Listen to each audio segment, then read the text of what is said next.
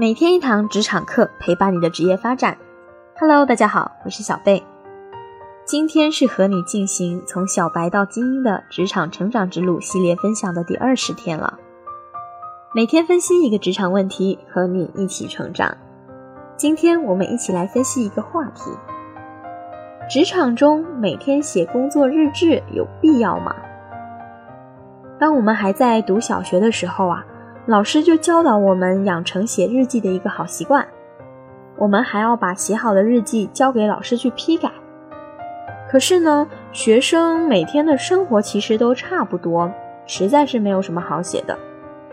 于是为了写日记啊，班级里面同一天有五个人扶老奶奶过马路的，有三个人捡到钱说交给了警察叔叔的。还有十个人说回家帮妈妈洗了碗的，可以说啊，当时写日记这个任务给我们留下了一段不可磨灭的心理阴影，每天都要想，哎呀，今天还有什么可以写的？现在我们进入职场了，也没有人要求或者检查我们是否在写日记，那我们还有必要去写日记吗？小贝觉得。每天晚上睡觉前花点时间回顾梳理一下今天的工作事项，记录一下我们的职场点滴，是一件很有必要的事情。曾国藩有一句话说过，叫“一事有恒，则万事皆可见证”。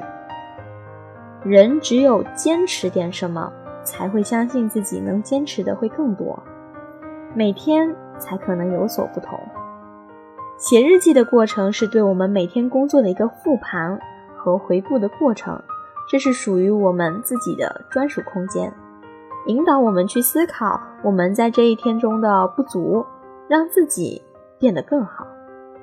可以说是写日记是一种养成对自己负责任的职业态度的起点。那从另外一个角度来看，当将来有一天我们回头翻开记录自己职场历程的日记本。就是一本我们自己的成长故事书，其实也是一件非常有成就感的事情。既然写职场日记是一件这么重要的事情，那我们又该怎么样去写我们的这个职场日记呢？在写我们的一天的日记之前，我们要明确的一个问题是什么？就是职场日记中我们要写些什么呢？那职场日记不是记流水账。如果用记流水账的方式去写的话，就失去了写日记的价值。在这里呢，小贝想分享有几个维度，这个事情是需要我们去记录的。一，影响我们当天情绪的事情。如果一件事情影响着我们情绪，那么一定是一件在我们的职场生活中相当重要的事情。这件事情的起因。发生过程、结果处理如何？此刻你回顾这件事情时的想法，有什么思考？记录这些情绪的时候，要记住啊，有几件写几件，没有负面的就不要写，没有正面的也无需写。二，今天做了什么事情？这是我们的行为记录，不要费时间想起来什么写什么。这是比较高效的处理决策，别陷入完美陷阱。就像我们前面提到的，不要让我们的日记变成流水账。记录过程中不做判断价值观，记录行为就好了。记录下事项的关键信息、次数、时间、状态。三，今天思考了什么？这是我们的思想记录。针对一天中最令你深思的事情，采用复盘的方式进行一个思考。思考的内容可以是天马行空，但是重点是你在思考的过程中有什么收获。